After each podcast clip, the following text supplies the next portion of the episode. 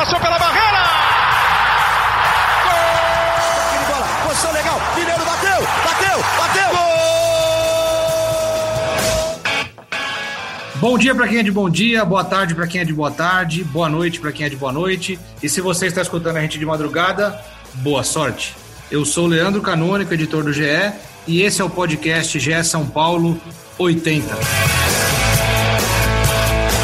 Não poderia ter número de episódio melhor para definir o São Paulo do que o 80, porque o São Paulo tem sido um time 8 ou 80, como prevíamos aqui nesse podcast já no começo da semana, que existia essa possibilidade de depois de o São Paulo apresentar um futebol vistoso e muito bonito contra o Flamengo, numa goleada por 4 a 1 que existia a possibilidade de ser um, um futebol totalmente diferente contra o Lanús, e foi um primeiro tempo horroroso, e um segundo tempo onde o São Paulo dominou, chegou a fazer 4 a 2 chegou a estar classificado, numa grande virada, no que seria uma virada épica, se transformou em mais um vexame. 27 eliminações em mata-matas na temporada. Vexame, atrás de vexame o São Paulo está se acostumando a vexames. E o que espanta mais é o Fernando Diniz logo depois. Essa semana ele foi ao Bem Amigos, logo depois teve uma repercussão muito grande da entrevista dele no Bem Amigos. A entrevista realmente foi muito boa.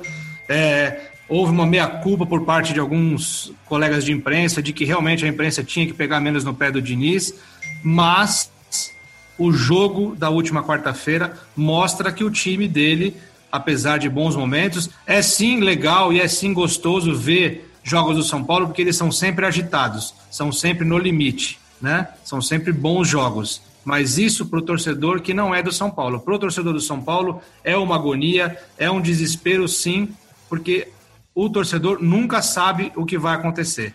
E o que aconteceu no Morumbi na última quarta-feira foi sim mais um vexame, foi um tropeço histórico diante de um time jovem, né? Tem tudo bem o Sandy lá, o Sandy lá na frente, que é tem 40 anos, é mais velho, mas um time recheado de jovens, acabaram recém-promovidos das categorias de base do Lanús, sabe? Um time inexperiente contra um São Paulo que tinha, parecia ter engrenado na temporada, mas que não consegue ter atenção para tomar um gol daquele aos 47 minutos do segundo tempo, depois de uma virada épica daquela.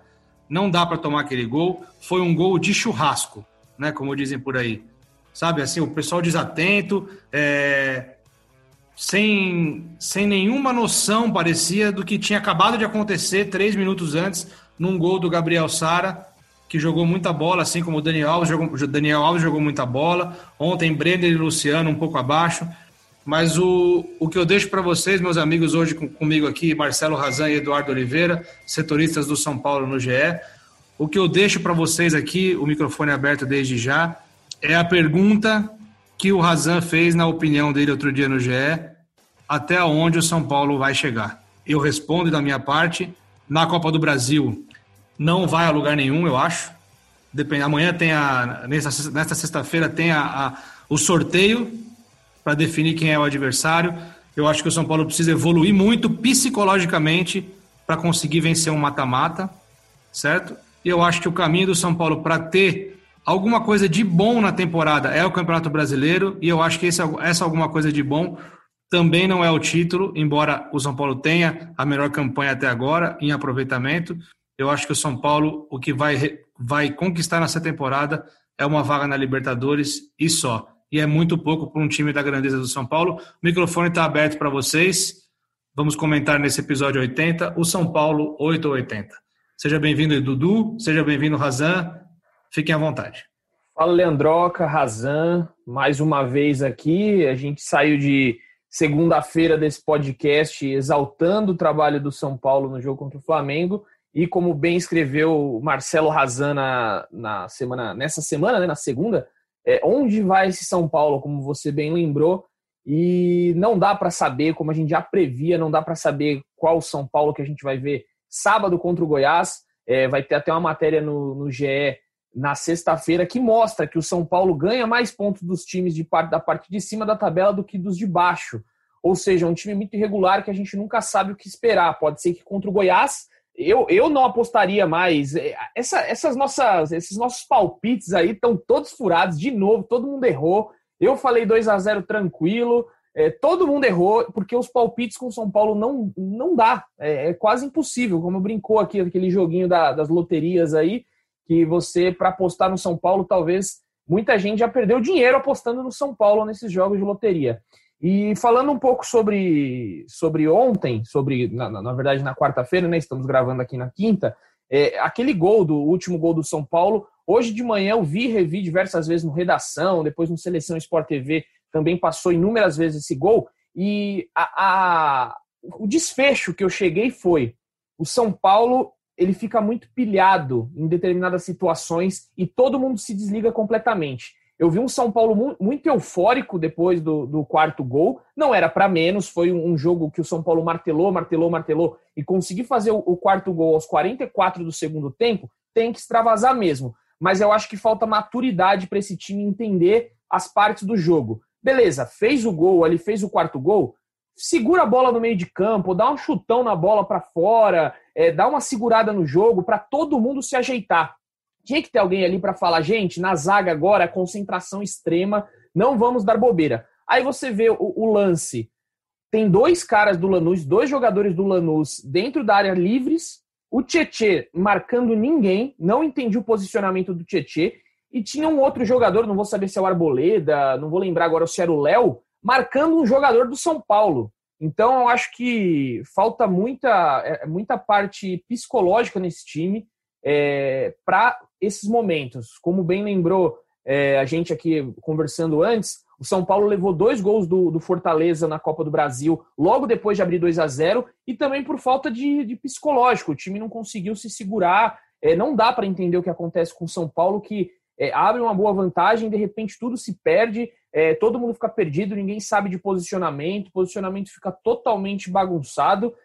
É difícil a gente comentar, até vir aqui no podcast, antes de entrar no podcast, você fica, o que, que eu vou falar hoje? Porque a gente não sabe realmente é, se o São Paulo vai, se o São Paulo não vai. Continuamos no texto, a gente está preso no texto do Razan. Aonde esse São Paulo vai, que a gente não sabe. Eu realmente não sei é, onde o São Paulo pode chegar na Copa do Brasil, onde o São Paulo pode chegar no Brasileiro, é uma incógnita, é uma, um ponto de interrogação para mim. É difícil, difícil. Fala Edu, fala Leandroca. Primeiro, o, o Leandro comentou das 27 eliminações, ele se referia à década né, do São Paulo. A matéria tem a lista lá no, aqui no site do ge.globo para quem quiser ver. Eu falei na década, né? Acho que eu falei. Assim, referiu temporada, mas todo mundo entendeu que é década. É, enfim, é, é. é, o contexto do São Paulo dos últimos anos.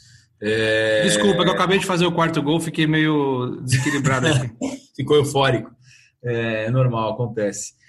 E aí, assim, é difícil mesmo. A gente, o Edu falou, é verdade. A gente mais dois podcasts seguidos que a gente caiu, todo mundo do cavalo dos, do, nos palpites. Eu acho que a gente tem que interditar os palpites para a gente parar de passar vergonha aqui, porque estamos virando motivo de chacota. Já viramos motivo de chacota pelo palpite, né? Eu acho.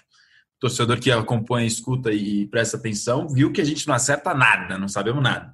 A gente falou, eu falei 2 a 0 Flamengo, deu 4 a 1 São Paulo. Falei 2 a 0 Lanús, deu 4 a 3 São Paulo. Tudo que eu falo é o contrário, então, nos últimos dois podcasts de palpite. É... Agora, fase do São Paulo é isso. A gente não. Fase não, né? O São Paulo, nos últimos anos, tem sido assim, mas com o Fernando nesse trabalho de pouco mais de um ano, que é um trabalho que tem muitos méritos e muitos defeitos, como qualquer coisa na vida, tem coisas boas e ruins e nesse momento de eliminação, o torcedor passional costuma olhar mais o lado ruim, e é normal, porque são 27 eliminações na década em mata-mata, que a gente está falando. Né? Isso, por exemplo, nessa, nessa estatística não está incluída a eliminação na fase de grupos da Copa Libertadores. É, tudo que é ruim fica mais forte nesse momento mesmo. E é difícil de, de, de, parar e analisar. Mas o São Paulo, uma coisa é muito clara: o São Paulo em mata-mata, São Paulo do Diniz, estou falando em mata-mata, sofre muitos gols. A gente publicou uma matéria nesta quinta-feira no GE. Globo. O São Paulo sofreu 14 gols em cinco jogos de mata-mata contra Mirassol, Fortaleza e Lanús. Três competições diferentes. Paulistão, Copa do Brasil e Sul-Americana. Situações diferentes em casa, fora, no Morumbi, longe, perto. Todos os jogos são de mata-mata, é a única coisa que, que os une. E o São Paulo tomou 14 gols em cinco jogos de mata-mata. Então, isso é muito gritante, é uma estatística muito forte. Ah, mas faz muito gol também. Faz muito gol também. Só que quando é mata-mata, o preço que você paga é mais caro. Ou você mata ou você morre. Você toma muito gol, uma hora a conta não fecha. Fechou contra o Fortaleza no limite. O São Paulo flerta com o limite sempre. Exatamente isso que o Leandro falou e eu estava pensando sobre isso hoje tentando achar explicações para o inexplicável, porque o próprio Fernando Diniz disse que às vezes a gente tem que ter humildade de entender que tem certas coisas que não se explicam. E você vai ficar tentando buscar, é, falta maturidade, falta concentração, o time é muito jovem, o São Paulo se desliga, entra desligado, enfim, ou são coisas do futebol, não dá para explicar.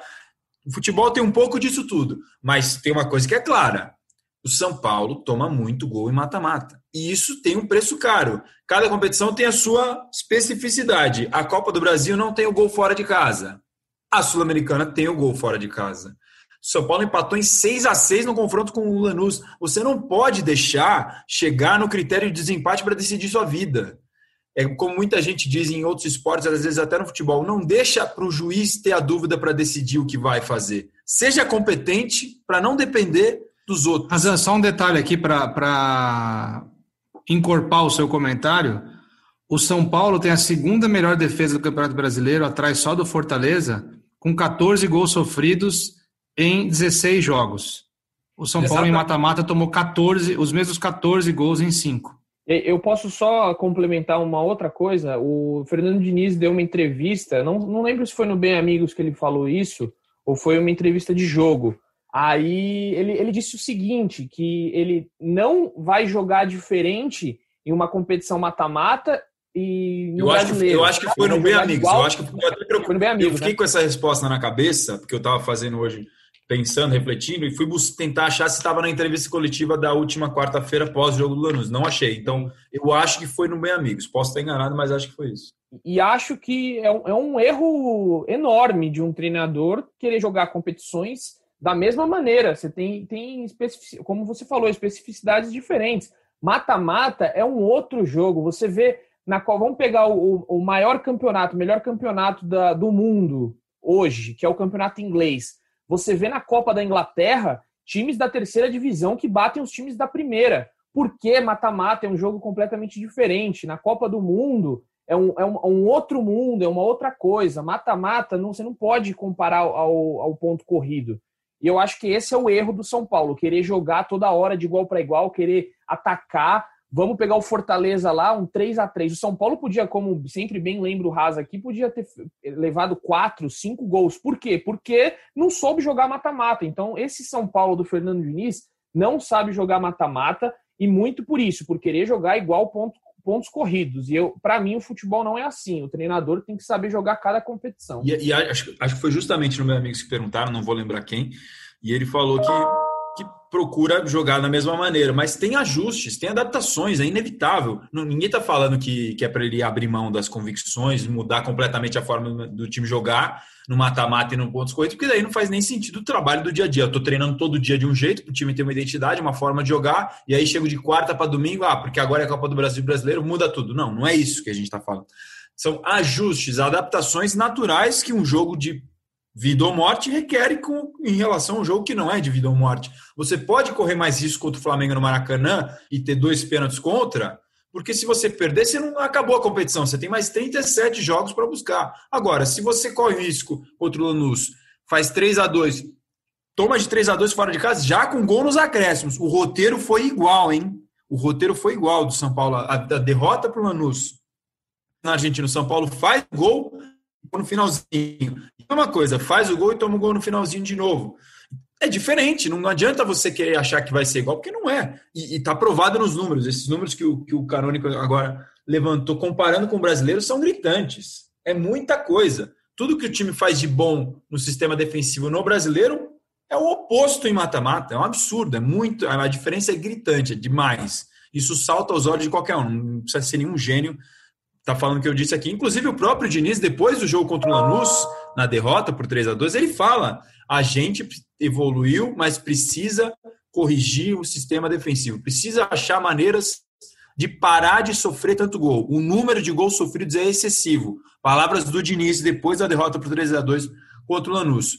Contra o Flamengo, palavras dele também, o time cedeu os dois pênaltis e mais uma chance clara de gol, que acho que foi naquela no travessão, além do gol do Pedro, mas criou muito mais, é verdade. E contra o Lanús, faz o primeiro tempo que fez. E aí é uma história também que não é nova para o São Paulo, oscila dentro do jogo, de um tempo para o outro. Às vezes faz o primeiro tempo muito bom, recupera no segundo tempo. Às vezes faz o segundo tempo muito ruim, mas faz o primeiro tempo muito bom. Não consegue ter um equilíbrio. Aí você pode questionar, mas por que, que isso acontece? Pode ser várias coisas. Pode ser pela juventude de alguns jogadores, pode ser pela, pela maneira como o time se comporta emocionalmente num jogo de mata-mata. Aí são, são teorias, como o próprio Diniz diz. A gente estaria especulando aqui. Agora, o que é fato é que não dá para você chegar longe em competições de mata-mata sofrendo tanto, se expondo tanto ao risco, jogando sempre no limite. Uma hora o limite vai dar certo. Deu certo contra o Fortaleza no limite. Mas no limite que beira quase a, loucura. Porque o time chegou a estar com 3 a 2 de derrota, poder, o Fortaleza podendo fazer um 4 a 2 claro, cristalino 4 a 2 e o São Paulo busca o um empate porque o Fortaleza teve dois jogadores expulsos, o segundo de uma maneira assim totalmente atípica, não é normal aquilo acontecer, o jogo time ficar com nove. E aí depois toma dois gols no finalzinho, vai para os pênaltis e ganha de 10 a 9 nas cobranças dos pênaltis. Sabe? Olha quanto quanto quanto o São Paulo abriu para acontecer uma tragédia. Quanto quanto o São Paulo e se outra razão, o limite. O desgaste emocional que esse elenco sofre a todo momento, cara. É um desgaste emocional muito grande. Todo jogo, tem jogo do Brasileirão que é assim também, que um desespero, que viram, sabe? Uma Copa Sul-Americana como essa, porque a Copa Sul-Americana era o caminho antes do Paulista, depois do Paulistão, que o São Paulo teve outro vexame, né, que foi o primeiro vexame da temporada. O primeiro vexame da temporada, vamos foi perder do Binacional, né? Que o Binacional não é é um quase time de futebol, é um quase time amador. É, é, é impressionante. São Paulo, São Paulo na Libertadores. O, o São Paulo conseguiu perder e conseguiu tomar três gols desse time numa Libertadores. Então, assim, é, o único time que não apresentou alto nível contra o Binacional e conseguiu sofrer gol foi o São Paulo. Né? Porque River e, e LDU não. Agora, o São Paulo, é, num mata-mata de Sul-Americana, que foi um campeonato que o São Paulo foi disputar porque foi eliminado da Libertadores. Então é como um meme que circulou ontem, né? O São Paulo foi eliminado de um campeonato que ele foi disputar porque tinha sido eliminado. Né? Então, assim, é, é, é outro absurdo. Então, o primeiro vexame é, da temporada, é o Binacional. E você já é eliminado de cara. O segundo vexame foi o Mirassol, né? No campeonato que era a maior chance de o São Paulo acabar com a fila de títulos, era o Paulistão. Aí vem a Libertadores, outro vexame. Vem a Sul-Americana, que podia ser a grande chance de título também aí depois, nesse, nesse segundo semestre e começo de ano de 2021 por conta da pandemia. E o São Paulo faz o quê? O primeiro mata-mata já tem um desgaste absurdo e já é eliminado. Mas assim, mesmo que o São Paulo tivesse passado, é, Olha o tanto que o São Paulo teria tido de desgaste emocional, físico, tudo para passar de um time que está bem abaixo dele. Então, assim, logo no primeiro mata-mata de segunda fase, é, um jogo assim, né, nesse nível, nessa, né, nessa dificuldade, é para ser lá uma semifinal, uma final, uma quarta de final. Né? Nos outros, o São Paulo tem que fazer é, prevalecer a sua qualidade técnica e tua camisa. Fala, Dudu. O jogo se apresentou Não. totalmente para o São Paulo, desculpa, Edu. O jogo se apresentou totalmente para o São Paulo ganhar, e o próprio Diniz disse, se tivesse jogado com a, com a entrega, com a entrega, perdão, intensidade do segundo tempo desde o começo, era jogo para o São Paulo ter goleado pelo volume que o São Paulo. Ah, mas, mas, isso aí o Diniz sempre fala, né? Tem que jogar fala, como o segundo tempo de outro mas jogo. Assim, mas assim, era claro que o São Paulo era superior, esse é o ponto. O São Paulo era superior ao Lanús, tecnicamente. Claro, isso é claro. São Paulo Mas aí eu vou, eu vou fazer uma, uma justiça aqui ao, ao Diniz, só sendo o advogado do, do diabo aqui. É, o Brenner e o Luciano perderam muitos gols. É isso. Não foi normal o que aconteceu é também, perdeu muitos gols. É, e só antes, para falar só dessa coisa do desespero, que São Paulo se desgasta emocionalmente, eu lembrei de um jogo aqui no Paulistão, no começo do Paulistão contra o Santo André, que o São Paulo. É, esse jogo foi muito doido, assim, porque o São Paulo estava perdendo no intervalo e aí o Diniz já tirou o Bruno Alves, se eu não me engano, ou foi o Arboleda, não, não vou lembrar agora. Ele, ele colocou o zagueiro tava lá, foi um jogo que choveu bastante. Ele tira um zagueiro, coloca, coloca mais. Coloca o Everton, coloca o Everton na ponta esquerda, já vira uma coisa, já tipo, precisamos ganhar de qualquer jeito. Eu acho que o São Paulo é, precisa é, ter um pouco mais de calma, essa coisa que a gente falou aí do psicológico. Às vezes, é, o tudo ou nada, ele é importante. A gente tem que também, às vezes, ir para o tudo ou nada. Tem treinadores que não vão, que demoram muito para mexer. Mas acho que esse desgaste emocional realmente atrapalha muito o São Paulo. Toda vez está no limite, toda vez tem que estar tá se provando ali. E acho que o, Leandro foi perfeito nessa colocação aí, que é isso, é, é tá sempre no limite. É muito ruim para o São Paulo, acho que não, não consegue a lugar nenhum desse jeito. A gente, pelo menos eu não lembro qual foi o último time que conseguiu ganhar alguma coisa importante no limite sempre.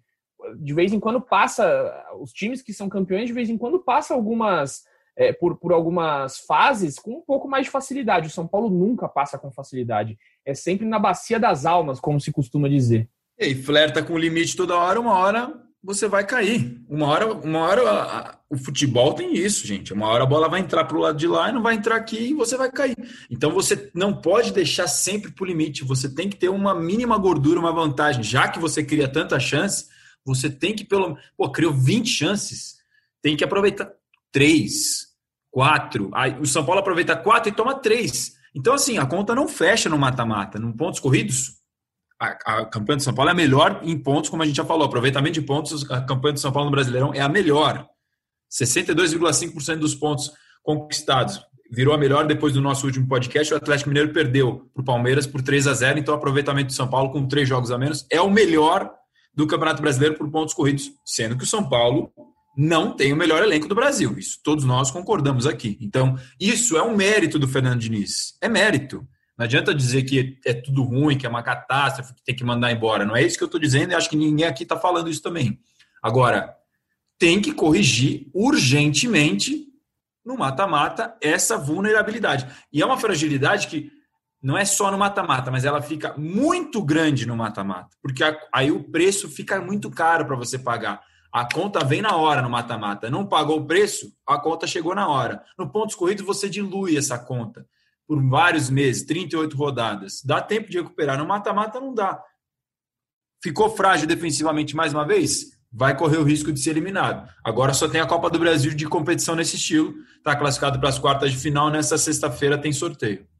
Aproveitando que você já levantou a bola da Copa do Brasil, Razanzinho, queria fazer um exercício com vocês aqui. É, já classificado, vamos primeiro falar dos já classificados, né? Lembrando que o São Paulo ele foi o único classificado até agora que não venceu, né? São Paulo, dentre os times já classificados para é, as quartas de final da Copa do Brasil, foi o único que não venceu. Então vamos lá. É, amanhã, é, sexta-feira agora tem o sorteio. Santos e Ceará.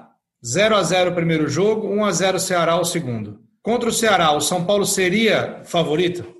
Na minha opinião, sim. Favorito? Não, não, não acho. Vai jogar no Nordeste, o São Paulo indo para o Nordeste sempre se complica contra times é, lá, lá da, da região Nordeste. Norte não, não tem muitos times, né? Mas pelo que eu me lembro, num passado recente, aí o São Paulo sempre se complica contra o Bahia, se complicou, se complica sempre contra o Fortaleza. São Paulo tem muita dificuldade é, de jogar, até porque os times do Nordeste hoje são muito bons, muito qualificados. Tem o, o Guto Ferreira no Ceará, que é um treinador que sempre tem monta bons times. Não vejo o São Paulo como favorito contra o Ceará. Seguindo aqui, o outro classificado, Cuiabá. Venceu por 1 a 0 o Botafogo no primeiro jogo, empatou 0 a 0 o segundo, está classificado, está indo bem na Série B, é um dos times sensação aí da temporada. O São Paulo é favorito contra o Cuiabá, Razan? Para mim, sim. Eu acho que quando falo favorito, além do desempenho do momento, do, de, dentro de campo, que a gente vai ter que analisar, e eu confesso que não estou capacitado para analisar o Cuiabá, porque eu não estou vendo os jogos da Série B do Cuiabá, então eu estaria falando mentira aqui se eu falasse. Para você ter uma ideia, estão chamando de Cuiabá, né? Cuiabá? Não, a campanha da Série B todo mundo está elogiando. Agora, o São Paulo, tricampeão do mundo, tricampeão da Libertadores, é, com os títulos que tem, título, com a história. Título, título não entra em campo. Mas isso entra no contexto para você falar quem é favorito ou não. O investimento, a história, o peso, a tradição, a torcida, tudo isso entra no contexto. E também o desempenho do time em campo. Ok, isso são todos fatores. O tamanho do clube, o peso, o investimento, os jogadores que tem, tudo isso entra no pacote. E o desempenho do time em campo. Por tudo isso, quem é favorito para mim é o São Paulo. Eu não tenho como falar que o Cuiabá é favorito contra o São Paulo. Não, o Cuiabá não. O Cuiabá também acho que não é o favorito, mas o Ceará, no caso do Ceará, eu discordo de você. Essa coisa dos tá. títulos e tal, eu discordo total. Então vamos lá. O Razan falou que o São Paulo é favorito contra o Cuiabá, é favorito contra o Ceará.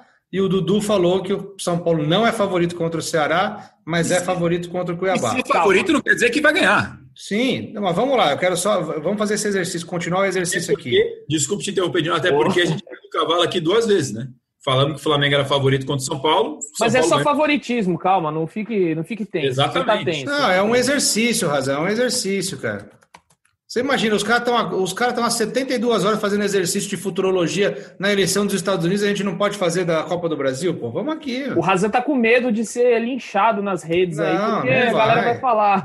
Tenho medo, porque é, para mim é claro assim, você fala que é favorito é uma coisa, o cara passar ou não é outra. Tá. Então vamos lá. Aí o outro o outro time classificado, né?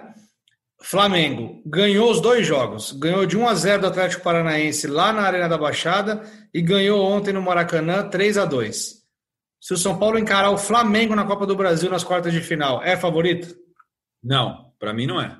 Dudu. Aí eu já tenho uma outra visão. É clássico. Clássico regional não tem favorito para mim. Não há favoritismo nesse confronto.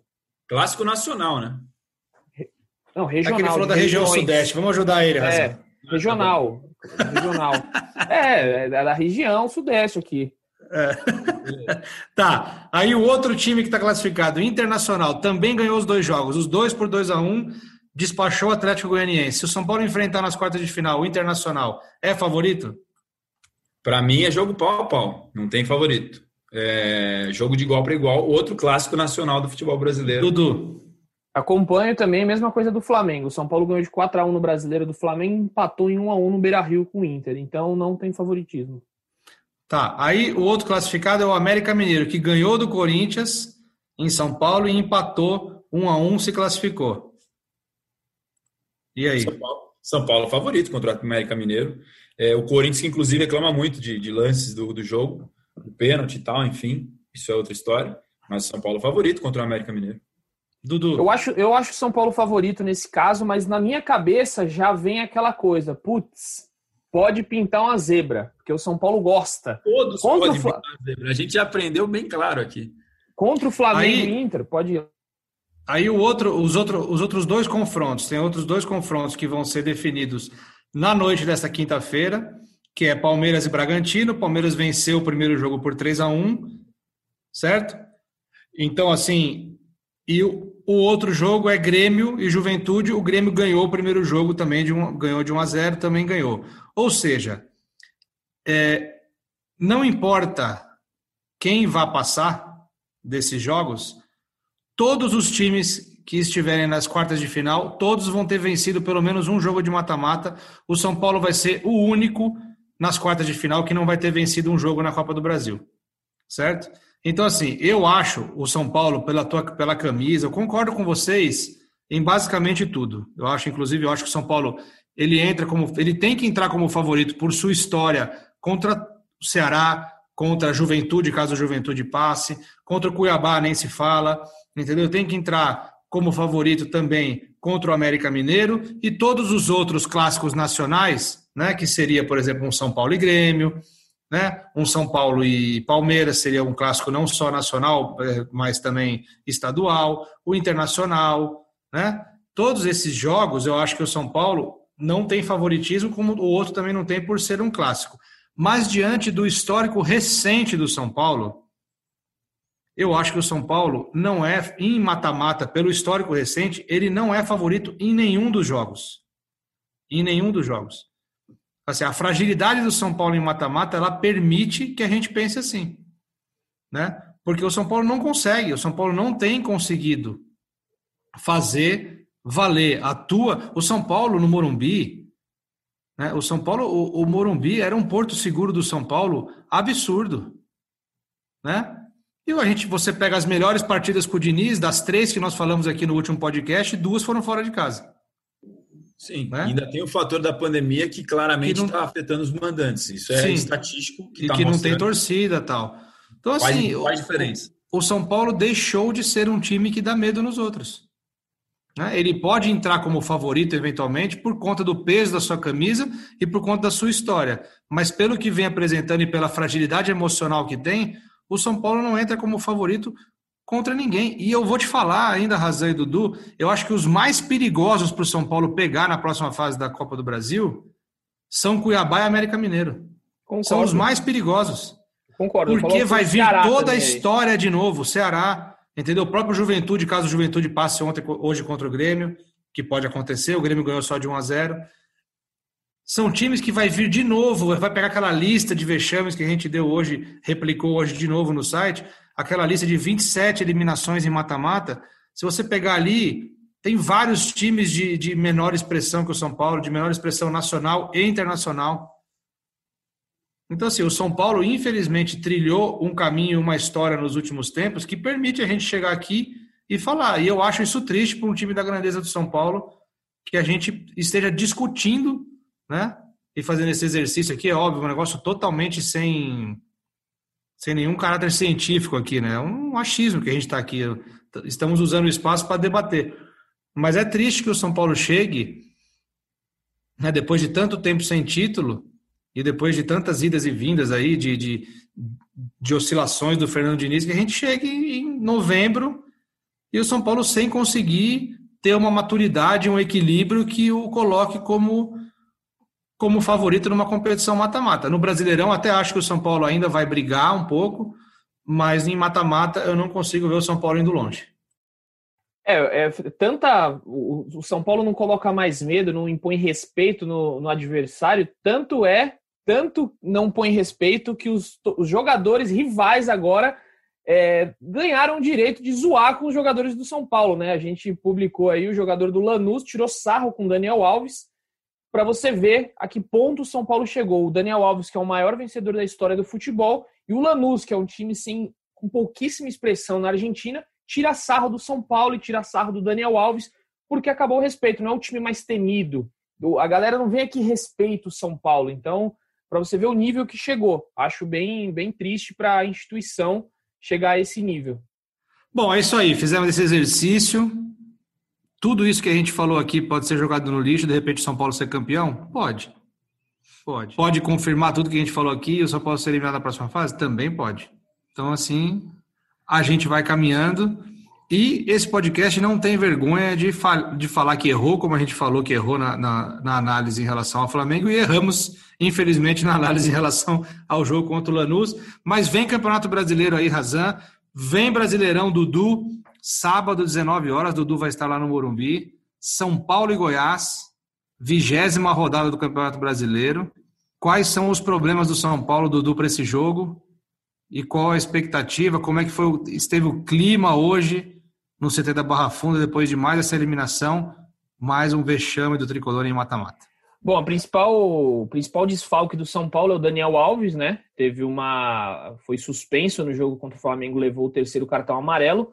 E aí o Fernando Diniz vai ter só sexta-feira, só essa sexta, para colocar o time titular é, para treinar ali, porque o São Paulo, hoje, nesse, nessa quinta-feira, na verdade, só levou os reservas para o campo, ou aqueles que jogaram no segundo tempo, no jogo contra o Lanús, então não vai ter tempo de preparar esse time titular aí. É, vai ser muito rápido. E aí tem algumas opções, né? O, o Diniz pode colocar o Tietê no meio de campo e aí jogar o Igor Vinícius o Juan Fran para a lateral direita, porque o Tietê vem fazendo a lateral. Pode colocar o Vitor Bueno, é uma hipótese aí para deixar o time um pouco mais ofensivo. Se quiser deixar o time um pouco mais defensivo, coloca o Hernanes. O Hernanes retornou também nesse jogo contra o Lanús agora depois de uma lesão. E aí tem a possibilidade remota do Rodrigo Nestor ali. Eu não acredito que ele colocaria o Rodrigo Nestor, que é um volante também muito elogiado é, por todos ali na Barra Funda, no, no CT de Cotia sempre foi muito elogiado. Inclusive, a última vez que o Nestor entrou em campo, ele entrou no lugar do Daniel Alves, que foi no jogo contra o Binacional. Então é pode ser uma surpresa aí, não acredito que ele vá. E o Pablo também é uma opção, mas hoje o São Paulo jogaria com três atacantes, o que também acho muito improvável, porque aí o meio de campo do São Paulo ficaria muito aberto e o Diniz não vai querer correr esse risco. É, ainda continua ainda continua fora, né? Os de sempre, que a gente já, já vem falando há tempos aqui, o Valse, Lucas Perry, Lisiero, é, Rojas, e é, Paulinho Boia. O Paulinho Boia também é, deve seguir fora, não deve ir para o jogo ainda de sábado. São essas, e aí tem uma outra novidade aí que o Razan pode falar melhor, que é do Elinho, que está quase perto de fechar, né, Razan, com o Bragantino. É isso. É, o Elinho está próximo de ser emprestado para o Red Bull Bragantino. Já não, já foi liberado dos treinos a partir de, desde quarta-feira foi liberado dos treinos do São Paulo. Não treinou nesta quinta na representação pós eliminação com o Lanús. Foi liberado porque já está com uma negociação avançada, já tem um acerto encaminhado por empréstimo até o fim de 2021 são Paulo receberia, se isso for confirmado, depende de detalhes finais e exames médicos para ele de fato concretizar essa negociação. O que está acertado entre os clubes é um acordo por pagamento de 3 milhões de reais para o São Paulo pelo empréstimo e uma opção de compra fixada em 25 milhões por 65% dos direitos econômicos do Elinho, que tem 100% dos direitos vinculados ao São Paulo e contrato até abril de 2023.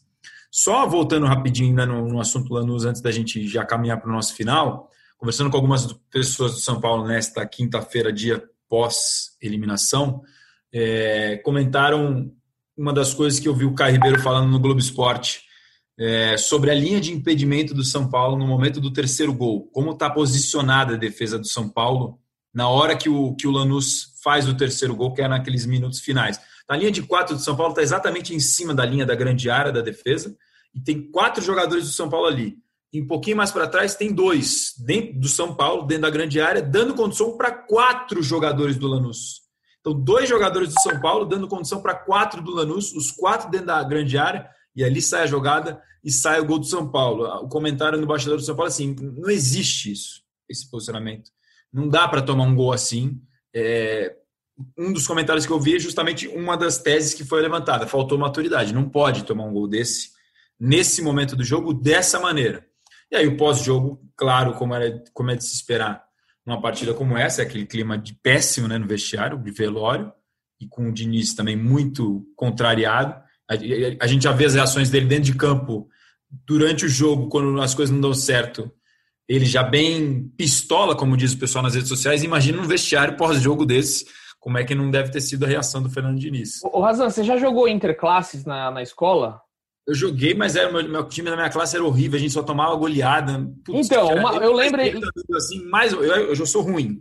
Aí tinha um amigo meu que era um pouquinho melhor, mas o resto do time era horrível, a gente só tomava goleada, era ridículo. Então, eu na oitava série lembro muito bem que foi um dia histórico na minha vida de garoto. A gente jogou contra o terceiro colegial. E a gente ganhando de 2 a 1 um que, que aconteceu? Zero maturidade, a gente só queria chutar a bola para fora de qualquer jeito. Foi o São Paulo naquela jogada. Não sabia o que fazer, todo mundo perdido, ninguém olhou a marcação de trás, ninguém olhou a marcação de frente, só queria chutar a bola para qualquer lado e perdeu. Então eu lembrei agora que no interclasses de colégio era assim, era tudo ou nada, chuta bola pro mato que o jogo é de campeonato. Você não gritou, vamos, Chamber? É, então aí, ó. Exatamente. E é interna que não é mais interna. É, gritava, gritava para arquibancada aqui, ó, com, com muita fúria. E é isso. Em futebol profissional você não pode jogar como jogar, joga uma pelada, joga num churrasco de final de ano com os amigos. E eu vi esse lance ontem, foi basicamente isso. E assim, mesmo, mesmo eu estava pensando também, mesmo se o São Paulo não tivesse tomado esse gol, que é o gol aos 47 do segundo tempo, gol da desclassificação, da eliminação do São Paulo, o São Paulo faz o gol que dá a classificação aos 44 do segundo tempo. Então teria terminado 4 a 2 com gol aos 44 do segundo tempo. E teria flertado com o limite mais uma vez. Teria classificado, teria sido uma classificação épica pela circunstância que o São Paulo se permite entrar. A circunstância quem cria é você. Se você fazer o jogo ficar fácil, ele vai ser fácil. Se você fizer o jogo ficar difícil, vai ser esse, esse drama todo jogo. O São Paulo permite-se entrar em situações dramáticas, mata-mata após mata-mata. Uma hora a coisa não vai acontecer como você gostaria. Sobra uma bola dessa, a linha de impedimento não sai direito, faz o gol e acabou o projeto de um, de um título que poderia acabar com a fila de oito anos. Então, mesmo que tivesse. Acabou um projeto que começou porque tinha acabado outro projeto. Pois é. Mesmo que tivesse, mesmo que tivesse classificado, teria sido dramático também e quase uma eliminação novamente. Com o terceiro gol contra do, do Lanús. Gabriel Sara cruza o terceiro gol contra do Lanús para o São Paulo. E depois o Sara faz o quarto. Aliás, grande partida do Sara. O Daniel Alves também foi bem, você já destacar. Mas não dá para ser assim sempre. Uma hora não vai dar certo e não deu certo para o São Paulo dessa vez. Agora tem que focar nessas duas possibilidades, Copa do Brasil e Campeonato Brasileiro. Por tudo que a gente já viu, é óbvio que a Copa do Brasil é um caminho muito mais curto. Se o São Paulo ganhar seis, seis, seis mata-matas, é campeão, né? São três fases, quarta, semifinal. Então está muito mais perto de um título pela Copa do Brasil do que no brasileiro.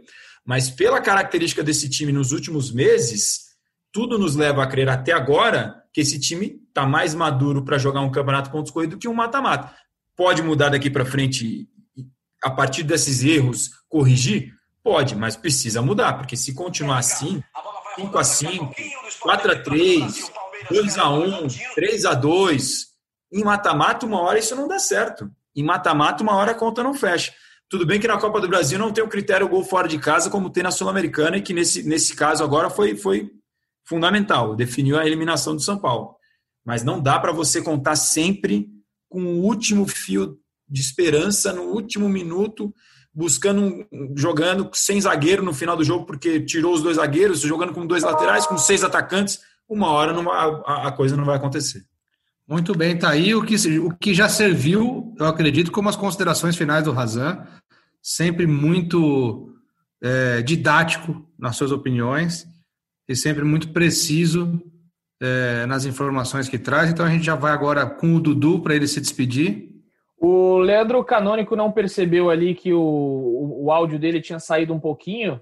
É, eu, eu que mutei ele, mas você viu que aqui é ao vivo e o Premiere está ligado na casa de Leandro Canônico, porque aqui é ao vivo mesmo. A gente Pô, eu peço vivo. desculpas aí, porque eu estou trabalhando nesse jogo aí também. É, então, já... Mas é para o torcedor ver que aqui tudo é ao vivo, tudo acontece, está acontecendo nesse exato momento.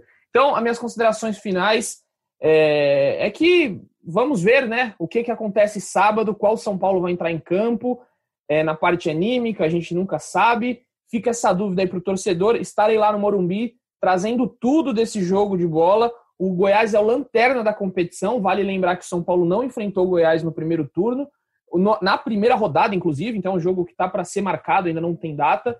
E você aí, torcedor, acompanhe no GE que o nosso tempo real vai vir com vídeos, com informações e tudo mais. Um beijo, um abraço a todos vocês. Valeu, Razan, valeu, Canas. Tá aí o Dudu, tá aí Razanzinho, muito obrigado pela companhia de vocês mais uma vez, em mais uma edição. Peço desculpas aí pelo vacilo no áudio, mas a correria me consumiu aqui e eu acabei esquecendo, peço desculpas. Lembrando que o São Paulo é quinto colocado no Campeonato Brasileiro, 30 pontos, 16 jogos, 3 jogos a menos em relação à maioria dos adversários da competição. É o time que menos perdeu, perdeu só duas vezes no campeonato, certo? É, é o time que tem a segunda melhor defesa, com 14 gols sofridos, só perde do Fortaleza e é o time que neste fim de semana enfrenta o Lanterna do campeonato. É um jogo que é obrigação vencer se o São Paulo quiser continuar brigando pelo título do Campeonato Brasileiro, que é um título muito difícil, tem times muito qualificados na briga, tem mais times chegando, mas o São Paulo mostrou que nos pontos corridos tem sido mais equilibrado do que nos mata-matas, então talvez seja o caminho para o São Paulo se encontrar aí em 2020 e brigar, pelo menos, e não dá tanto vexame para o seu torcedor. Então, sábado, 7 do 11, no Morumbi, 19 horas, São Paulo, quinto colocado, contra o Goiás, lanterna. Façam suas apostas, a gente não vai apostar mais, porque a gente só erra, a gente não sabe apostar. E a gente fica por aqui, lembrando que a pandemia continua, para e para usar máscara, álcool e gel e manter o distanciamento social sempre que possível e torcer para que a vacina saia para que a gente possa voltar às nossas atividades normalmente e o mais importante, com saúde. Esse foi o podcast GE São Paulo 80. Eu sou Leandro Canônico, editor do GE, e eu fico por aqui mandando um beijo no coração e um abraço na alma de cada um de vocês.